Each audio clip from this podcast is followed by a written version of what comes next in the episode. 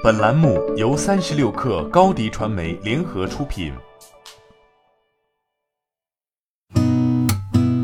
八点一刻，听互联网圈的新鲜事儿。今天是二零二零年十月二十六号，星期一。您好，我是金盛。陌陌上周六通过一项人事任命，总裁兼首席运营官王丽将接替创始人唐岩担任首席执行官 CEO 一职。该任命将于二零二零年十一月一号起正式生效。随后，王丽通过全员信的方式宣布了这一消息。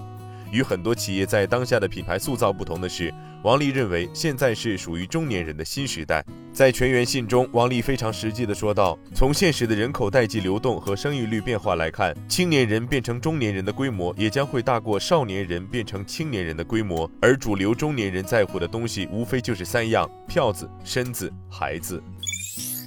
近日，百度发布重阳节老年人搜索大数据，近三年老年人消费产品及服务相关内容搜索热度同比上涨百分之一百零八，养生理疗、旅游、养老位列前三，其中老年大学也榜上有名。与此同时，九零后最爱购买老年人体检套餐。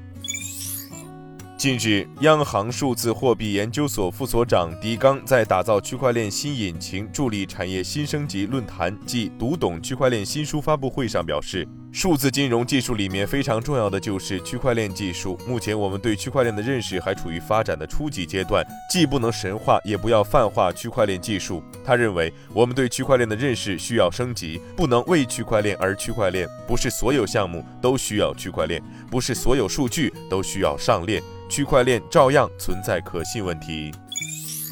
据中国经营报消息，目前上海已有特斯拉俱乐部将车辆挂在网络平台，当做共享汽车运营，包含特斯拉 Model 3、Model S、Model X 三种车型，时租均为每分钟两元，每日一千二百元。特斯拉中国内部人士对此回应表示，目前在国内不存在此类业务，其他平台运营业务与特斯拉公司没有关系。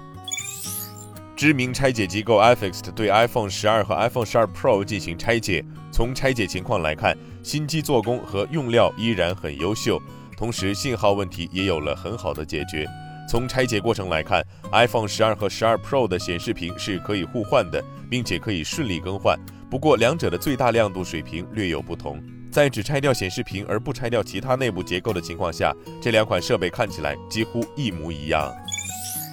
据韩联社消息，韩国三星会长李健熙去世，享年七十八岁。自李健熙接手三星之后，他带领三星进军了半导体、存储、显示器、手机等领域，击败了诺基亚、索尼、东芝、夏普等企业，纷纷登顶行业第一。在被人们熟知的消费电子领域之外，三星在韩国也早已成长为一个覆盖机械、化工、金融、保险等领域的庞大商业帝国。今年七月，福布斯发布了二零二零年韩国富豪榜，李健熙位居榜首，身家达一百七十三亿美元。因为常年位居韩国富豪榜榜首，他也被称为经济总统。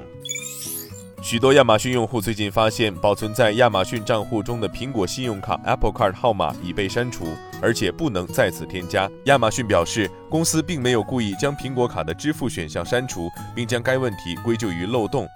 有亚马逊发言人在声明中称：“我们已经意识到这个技术问题，正在积极努力尽快解决，但他们没有给出修复的时间表。”今天咱们就先聊到这儿。编辑崔彦东，我是金盛，八点一刻，咱们明天见。